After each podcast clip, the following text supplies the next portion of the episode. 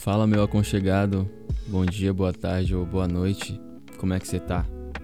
Eu espero que bem, espero que se cuidando e espero que realmente confortável para ouvir o tema que hoje a gente tem para discutir, brisar um pouco. Esse tema, eu confesso, é um tema que já é bem recorrente para mim, pela área que eu estou estudando atualmente, e porque algumas pessoas pediram já para eu falar sobre. E bom, eu achei pertinente como uma proposta de avaliação para uma determinada matéria. E hoje o tema que a gente vai falar aqui no podcast Qual é a Brisa é a educação.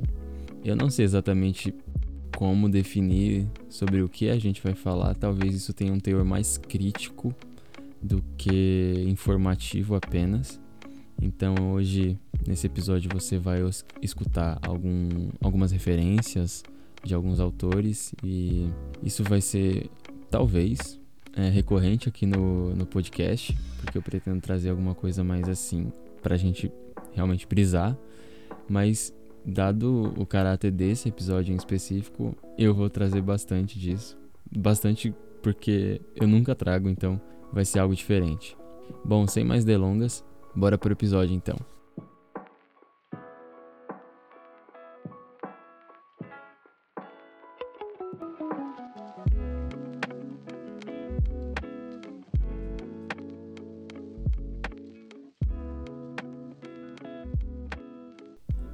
Acho que o primeiro desafio para falar sobre educação é primeiro definir o que é educação. Porque quando a gente pensa a respeito da educação, a gente pensa no espaço onde ocorre a educação normalmente. E esse espaço é um clichê na nossa cabeça, vem a imagem de uma escola. Quando a gente pensa em educação, a gente pensa na figura da escola. A escola enquanto instituição, não um professor específico ou uma matéria específica, mas sim aquele prédio aonde as pessoas se educam. E eu acredito que pensar isso num primeiro momento é algo equivocado, porque o nosso primeiro contato com a escola é para nos educar, mas de alguma forma a gente já é educado. E a gente chega na escola quando criança, a gente já sabe falar português, a gente já sabe obedecer algumas regras, já sabe sentir alguma coisa e demonstrar o nosso sentimento através de palavras. Tudo bem, não são coisas tão complexas, mas a gente já tem um conhecimento sobre o mundo e uma interpretação sobre ele que não necessariamente foi nos dada através de uma educação escolar, foi nos dada através de uma educação familiar. E pensando agora nessa educação escolar, quando a gente entra nessa instituição que se diz educar ou cuja função é educar, a gente já tem um determinado nível de conhecimento e um determinado nível de vivência. E quando a gente entra, quando criança, a gente começa a ver padrões diferentes daquilo que a gente via na nossa família e nos meios em que a nossa família estava e a gente estava também. A gente começa a ver pessoas de uniforme, a gente também muito provavelmente deve estar de uniforme. Aqui eu estou colocando-me como uma criança pequena, tá? Então, vem vem nessa nesse olhar comigo. A gente entra numa escola, numa fila, e a gente vai esperar um adulto para abrir uma sala para gente. Quando a gente entra nessa sala, a gente é organizado numa fileira que já está pronta. A gente vai ter esse lugar que a gente sentou como o nosso lugar, o lugar específico da gente. Tá todo mundo organizadinho, engomadinho, e o professor ou a professora vai se colocar à frente da turma, na frente de um quadro negro, que a gente também não entende porque é negro, se ele é verde. E aí na frente do quadro negro, que é a lousa, ela vai falar várias coisas, vai anotar coisas, que a gente não está entendendo nada porque a gente não sabe ler, pelo menos nesse primeiro contato. E a partir dali a gente começa a ter essa relação com a escola. E dia após dia a gente vai, a gente primeiro não aprende conteúdos, mas a gente primeiro aprende a cultura escolar, que é a cultura de obediência, de saber ouvir e apenas ouvir nesse primeiro momento, porque você ainda é um ser que não tem nada para falar e quando fala é uma necessidade fisiológica, então você só pede para ir ao banheiro beber água, ou quando você está doente, você pede para ligarem para os seus pais. Eu acho que basicamente essa é a experiência que a gente tem inicialmente na escola. Mas a escola ela não foi sempre assim. porque a real é que a educação sempre ocorreu, mas não sempre ocorreu na escola. A escola basicamente foi um lugar que institucionalizaram para que a educação ocorresse. Então, pensar nessa figura da escola como a figura da educação nos faz voltar no tempo e pensar quem criou a escola. E aí a gente remonta para um outro período, porque se a escola é assim hoje, alguém criou a escola para ser assim. Então a educação que como a gente conhece surgiu no século XVIII na Prússia, mais precisamente assim no início do século XIX.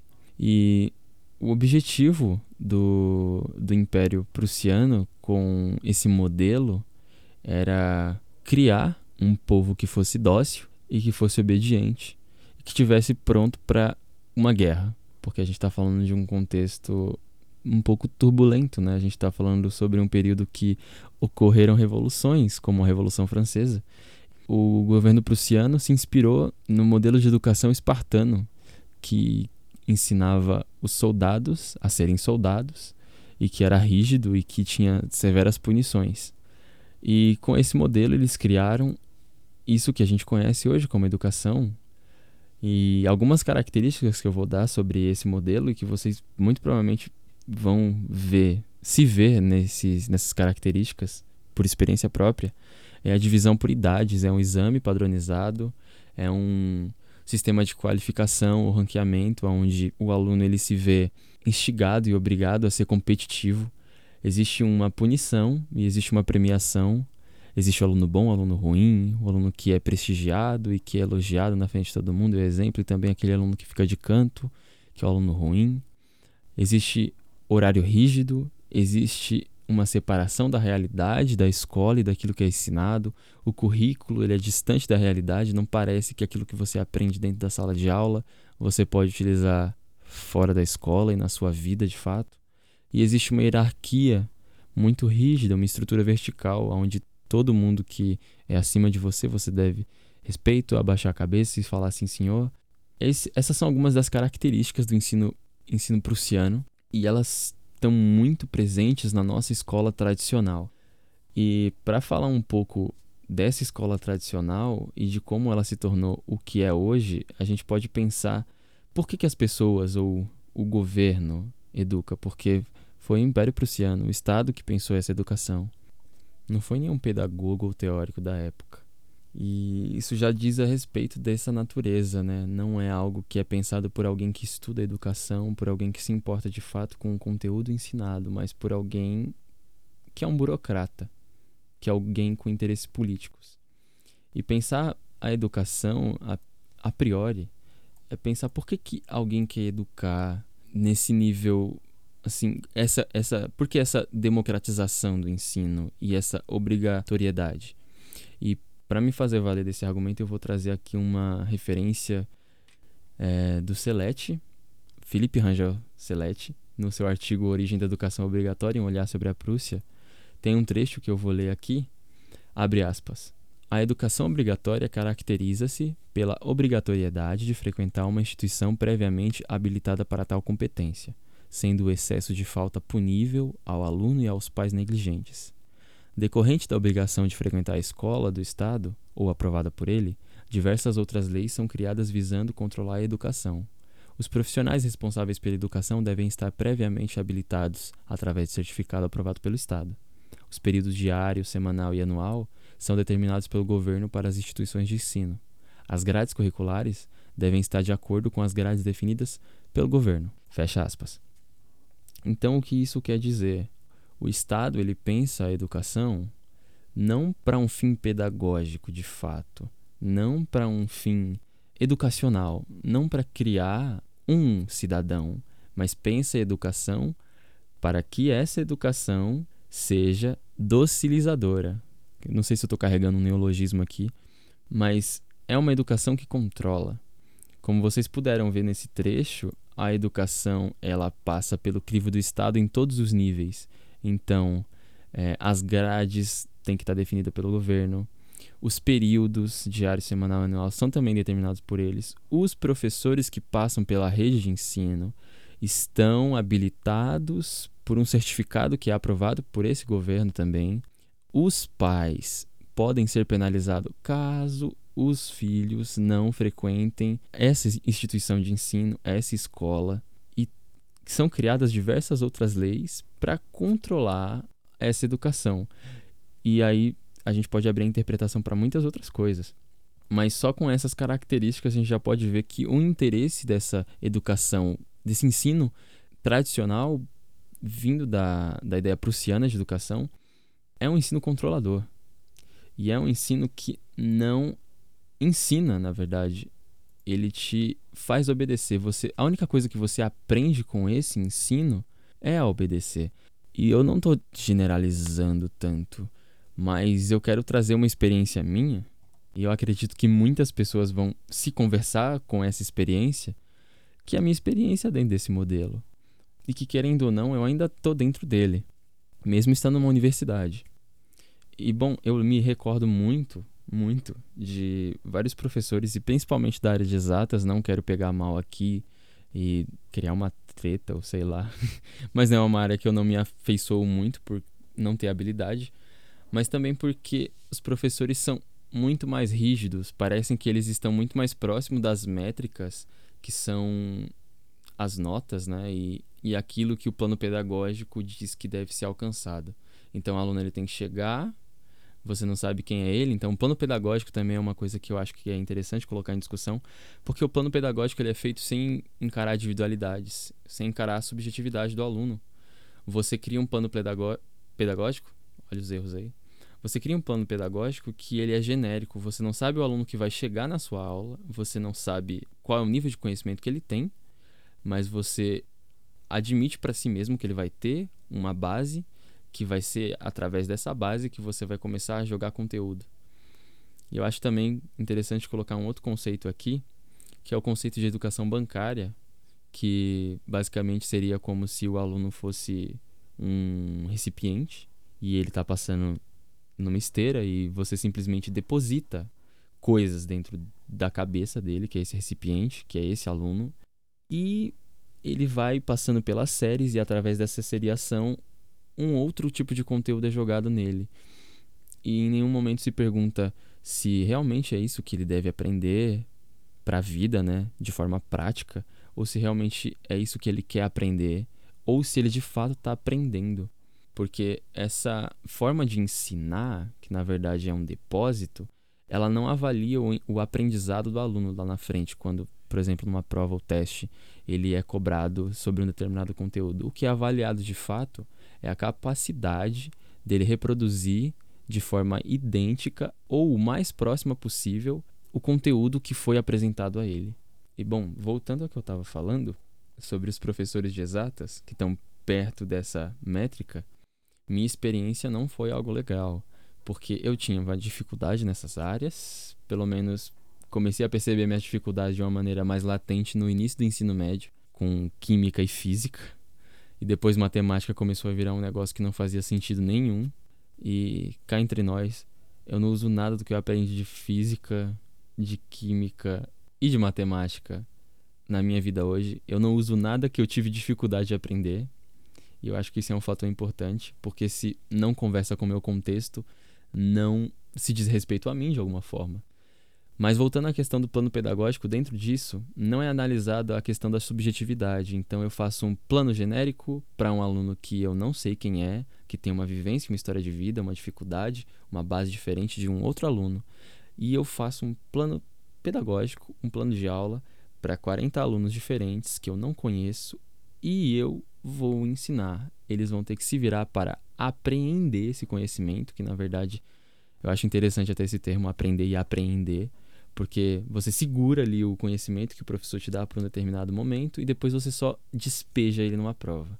Eu acho que também é importante pensar sobre os vestibulares dentro desse contexto, porque o vestibular, o Enem, a FUVEST e tantos outros são exemplos claros de que essa educação ela não é uma educação que ensina para uma autonomia, para uma vida, mas para você fazer parte de uma esteira, de um processo e é o que educação prussiana é. Voltando aqui um pouco para mim, eu não me dei bem nem um pouco com esse sistema. A real é que eu fui um aluno mediano nas matérias que eu não gostava e nas matérias que eu gostava eu fazia um esforço a mais. E ainda assim eu não sabia dizer exatamente como o professor tinha falado o assunto, mas eu ainda me dava bem com as matérias de humanas. Mas tem uma matéria em especial que eu quero fazer um destaque aqui. E eu nem sei se esse professor vai estar ouvindo, mas eu espero que sim. Inclusive, um abraço e saudades para esse professor, que é o professor Felipe, na matéria de língua portuguesa e literatura e comunicação profissional. Foi uma matéria que, para mim, no início ia ser só uma matéria como qualquer outra. Eu gostava de língua portuguesa, me dava bem, não gostava muito de gramática e coisas hum, tão teóricas assim, mas eu achava interessante estudar a língua. Mas a proposta que o professor traz em aula era algo totalmente diferente daquilo que eu tive em outro momento, em qualquer outro momento da minha educação, até aquele ponto que eu tive aula com ele. E era diferente de tudo que eu tinha durante aquela minha estadia no ensino médio. Tive três anos de aula com o professor Felipe e as aulas eram muito contextualizadas. Lembro que um dia o professor, depois do, do acontecimento no Museu Nacional, no Rio de Janeiro, que pegou fogo, ele veio, eu acho que foi um ou dois dias depois, na, na aula seguinte ao evento ter acontecido, na, na aula seguinte que ele tinha com a minha turma, ele chegou com fotos dos, é, dos artefatos e dos achados históricos que faziam parte do acervo do museu e ele distribuiu na sala, assim, várias folhas. E a partir disso a gente teve um contato ali com aquelas com aquelas imagens, né? Porque eram só representações, a maioria daqueles achados históricos e artefatos já tinham sido perdidos. E isso foi algo que aconteceu, gerou um burburinho na mídia e o professor chegou no outro dia e conseguiu contextualizar esse tema dentro de uma aula. Também nunca vou esquecer de um outro momento que ele trouxe algumas músicas e eu, nossa, duas músicas assim são muito latentes, assim, presentes na memória. Eu lembro dessa aula, eu lembro dessas duas músicas. Ele trouxe Junho de 94 do Jonga e Geni e o Zeppelin. E eu nunca vou esquecer porque foi, foi uma aula que a gente contextualizou muitas vivências da, da gente, dos alunos e opiniões. E a gente conseguiu enxergar alguns elementos dentro das canções que iam passar batidos. E eram temas totalmente assim. para você que conhece as, essas duas músicas, pelo menos Genin e Zeppelin, eu acho que quase todos aqui conhecem. Mas fica a recomendação já para vocês ouvirem. São duas músicas que têm contextos e críticas sociais e falam muito cada um a sua época, né? Levando em conta que tem um abismo entre as duas, assim, se a gente for pensar, um abismo geracional. Mas são duas músicas que dialogam muito com a crítica à sociedade e ao pensamento comum ao inconsciente coletivo. E eu me recordo disso com carinho porque eu nunca tinha tido algo assim. E foi, e eu posso considerar essa essa matéria, essa essa aula que o professor Felipe preparava e essa maneira de levar a aula como uma heterotopia, porque dentro do meu ensino e dentro do meu contato com essa educação que aprisiona, eu tive uma liberdade. Foi a partir daí que eu comecei a me atentar ainda mais para matérias como filosofia, que inclusive era uma matéria muito boa, eu adorava, mas que não me trouxe tanto esse caráter social de olhar para o meu meio quanto algumas boas aulas de língua portuguesa me trouxeram. E essa foi a minha experiência dentro do, desse ensino que eu queria trazer. Essa experiência ruim e uma parte boa. Não sei se todo mundo teve um professor, uma professora que te fez olhar para a tua realidade de um jeito diferente. Tem algum outro alguns outros aspectos que eu deveria citar também, como as avaliações que a gente tinha dentro dessa matéria, que não eram nada próximas a provas e questões. Eu me lembro que uma das poucas vezes que a gente fez provas com alternativa foi um simulado no terceiro ano, e era um simulado o Enem. Não me recordo se valia a nota, ou se a gente podia escolher se valia a nota ou não. Talvez você ache estranho escolher ter nota ou não numa prova, numa atividade. Eu acho que isso mostra bastante se você está com o pé fincado dentro desse ensino tradicional ou se você consegue extrapolar um pouco essa barreira do que pode ser educação. E enfim, agora que a gente já sabe o quão ruim é esse tipo de educação, esse modelo de educar, e que eu trouxe um pouco das minhas experiências e também um pouco da história da educação prussiana, e boa parte do que eu trouxe dessa ideia da educação prussiana Tá dentro daquele texto que eu citei anteriormente e dentro também de um outro documentário que é o Educação Proibida e aqui eu vou ainda fazer algumas citações, creio eu. Agora eu quero trazer algumas intervenções dentro desse sistema que a gente tem. Algumas possíveis intervenções que já funcionam em outros lugares e que é interessante para você pensar e para você olhar e tentar ser um pouco mais otimista com a, com a educação, porque olhando só pra, por essa lente que eu fiz você caminhar durante esses 20 e poucos minutos aqui, é tudo um pouco pessimista. Parece que educação não tem jeito, porque quem controla a educação é o Estado. E se o Estado quer que sejam formadas pessoas obedientes e dóceis, então a gente deveria derrubar o Estado. Fica aí o convite. Mas não isso, isso não acontece do dia para a noite e, e, isso é pouco provável que aconteça dado o contexto que a gente está vivendo. Mas a visão sobre educação ela diz muito sobre a maneira como a gente acha correto ou não educar. Eu acredito que essas intervenções e essas maneiras diferentes de seguir o sistema educacional, ou de burlá-lo, ou simplesmente ser totalmente subversivo em relação a ele e, e não seguir em nada o projeto pedagógico ou o cronograma, é muito, muito rico para que a gente possa alargar a nossa visão e os nossos horizontes sobre o que é de fato a educação. Então, começando a pensar uma estrutura diferente dessa que a gente já vê, quero começar primeiramente pela postura do professor, porque a relação da educação dentro da escola ela se dá basicamente como a gente entende entre o aluno e o professor. Mas eu não quero pensar com essa relação de hierarquia, onde o professor é aquele que detém o conhecimento e o aluno, ou aquele que não tem luz, precisa necessariamente aprender com o professor. E quero pegar um, um olhar a partir de Sócrates para pensar a postura do professor, porque Sócrates ele era o grande questionador e dentro da, da obra Defesa de Sócrates de Platão, a gente lendo se encontra com um cara que não tentava procurar seus conhecimentos, mas tentava mapear suas ignorâncias. Alguém que de fato entende o que não sabe, e era isso que fazia dele um sábio. Essa era a maneira como ele se definia, e essa é a maneira como, acredito eu, os professores deveriam ser.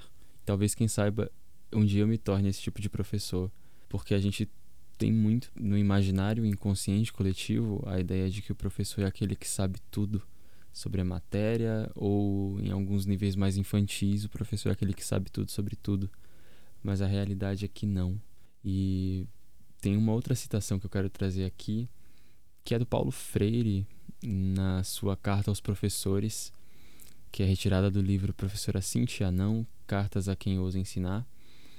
E a frase é a seguinte, abre aspas.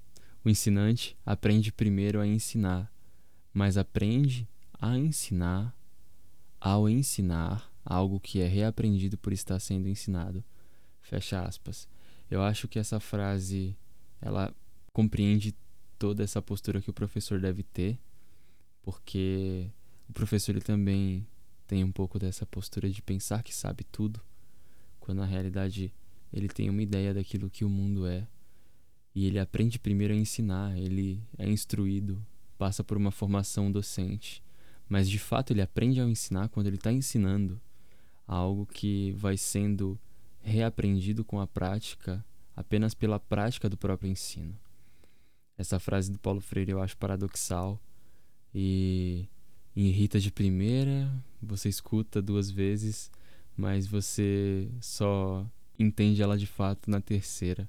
Mas eu acho que vale a pena entender isso porque o professor ele não é aquele que de fato é um deus dentro dessa escola, dentro da educação.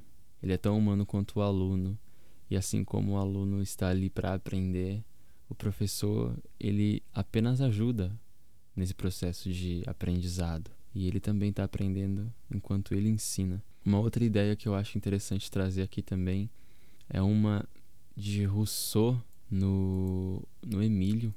E aqui eu quero fazer uma citaçãozinha curta que é da página 37 do Emílio Educação de Martins Fonte. Abre aspas. A verdadeira educação consiste menos em preceitos do que em exercícios. Começamos a nos instruir quando começamos a viver. Fecha aspas. Eu acho que isso diz um pouco sobre aquilo que eu falei anteriormente sobre a gente já tem meio que uma educação antes mesmo de chegar na escola, porque nós começamos a nos instruir quando a gente está vivendo. E a primeira sentença que Rousseau fala aqui é algo que toda a escola esquece e até mesmo os alunos e os pais, que deveriam ser pessoas ativas no processo de aprendizagem dos seus filhos, porque a verdadeira educação, ela não está necessariamente nos livros ou em textos que o professor passa e o aluno tem que copiar, não está de fato na teoria, mas na prática, porque é fazendo que se aprende. E é com essa ideia de fazer e ser uma educação prática que as pedagogias alternativas ao sistema tradicional conseguem sua excelência, ou melhor, alcançam uma excelência. Essas pedagogias alternativas, eu estou citando diretamente a pedagogia Frenet, a pedagogia Waldorf e a pedagogia Montessori, que são pedagogias totalmente diferentes daquilo que a gente tem no ensino tradicional, com o sistema classificatório, com as provas e até o conceito de aula são totalmente fragmentados e diluídos nessas pedagogias. Eu vou me prender mais à pedagogia Frenet, que foi uma pedagogia que eu achei mais interessante eu acredito que pelo que a proposta traz e significa para mim mesmo. E uma coisa que eu achei muito interessante nela em específico é que ela não dissocia o, o aluno do seu contexto. E uma das práticas que eu achei mais interessante que eu vi é a do jornal de parede do Colégio Santa Felicidade. É de um vídeo, inclusive, foi nos dado como material, e aí a Elaine Medeiros, que em 2016 era diretora pedagógica desse colégio, ela fala um pouco sobre a proposta desse jornal de parede e ela começa a falar sobre como a escola promove a interação dos alunos para eles se perceberem enquanto uma comunidade, perceberem que eles vivem em sociedade. E aí, de tempos em tempos, os alunos eles fazem uma assembleia para discutir algumas coisas. E aí existe o critico e o felicito, e os alunos são chamados para debater com eles mesmos sobre os próprios problemas. E isso traz uma consciência, algo que é totalmente distante daquilo que a gente tem quando acontece um problema no ensino tradicional da vida, aonde a gente vai lá o diretor vai aplicar uma penalidade e o aluno vai ou ser chamado os pais ou vai ter algum alguma suspensão, advertência, vai perder pontos em alguma matéria, vai deixar de ir em alguma excursão. Isso não tem dentro dessas propostas. Isso é algo totalmente distante. E o método de ensino trazido pelo, é, pela proposta do Frenet é algo totalmente diferente. O aluno ele pode discutir com um professor o que ele tem interesse em estudar, é definido alguns objetivos para o ano que ele está cursando, mas ele pode escolher a maneira como ele vai estudar. Então, ele pesquisa, ele, ele conversa com o professor e o professor cria essa mediação. O professor é literalmente a ponte entre o aluno e o conhecimento e ele não é a pessoa que detém o conhecimento e que obrigatoriamente vai depositar no aluno. O conceito de educação e de conhecimento e, da, e dessa relação se dá de uma maneira diferente. E eu acredito que esse tipo de maneira de enxergar, essa, essa forma, ela é muito mais humanizada. E eu não estou dizendo aqui que a gente precisa necessariamente fazer com que todas as escolas sejam escolas com uma pedagogia e uma técnica de ensino frenê. Eu estou dizendo que a gente precisa olhar para esses modelos e perceber que eles são muito mais assertivos. Eles funcionam muito melhor e eles conectam o aluno com aquilo que está sendo ensinado, enquanto conecta ele com a própria realidade. Muito diferente do que é feito com o ensino tradicional que a gente vive há anos. E tem outras escolas que fazem isso à sua maneira. Por exemplo, tem um ótimo exemplo que é muito abordado no, no curso, que é a MF Campus Sales, que tem um projeto incrível e funciona há anos. E não necessariamente eu sei se eles têm uma influência Frenet ou Montessori ou Waldorf, mas eles trazem todo o contexto da aprendizagem para dentro do contexto da comunidade.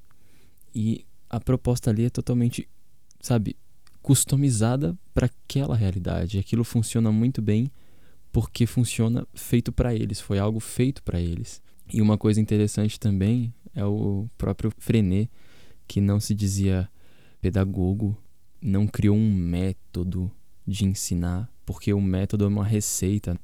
E aí quando você pega uma receita de bolo, você tem que seguir os passos, colocar tudo na ordem. E aí um método de ensino também estaria próximo daquilo que, que a escola tradicional já faz. Então, ele cria técnicas para se ensinar, e essas técnicas são aplicáveis em vários contextos e elas podem ser adaptadas. É daí que vem a qualidade, porque você ensina olhando para o contexto, olhando para a subjetividade do aluno, e assim você consegue ter um resultado que não é classificatório, não é para ser ranqueado, porque o aluno ele precisa evoluir e não é em comparação com o colega dele de turma, mas ele precisa evoluir em comparação e em relação a si mesmo. O Frenet ele acreditava que você não podia dissociar a sala de aula da realidade. Não é você chega na escola e tudo que você sabe, tudo que você vive fora da sala de aula fica da porta para fora. Não, porque a educação ela precisa servir para dentro da sua realidade.